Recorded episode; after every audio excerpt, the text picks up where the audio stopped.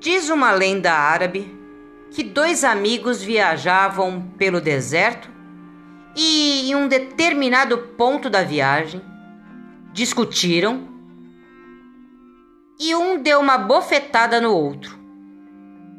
O outro, ofendido, sem nada poder fazer, escreveu na areia: Hoje, meu melhor amigo me deu uma bofetada no rosto. Seguiram adiante e chegaram a um oásis onde resolveram banhar-se. O que havia sido esbofeteado e magoado começou a afogar-se, sendo salvo pelo amigo. Ao recuperar-se, pegou um canivete e escreveu em uma pedra: Hoje, meu melhor amigo salvou minha vida. Intrigado, o amigo perguntou: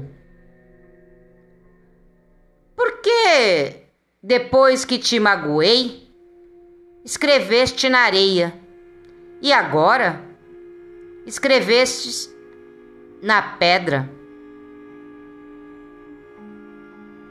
Sorrindo, o outro amigo respondeu: Quando um grande amigo nos ofende, devemos escrever onde o vento do esquecimento e do perdão se encarregue de borrar e apagar a lembrança.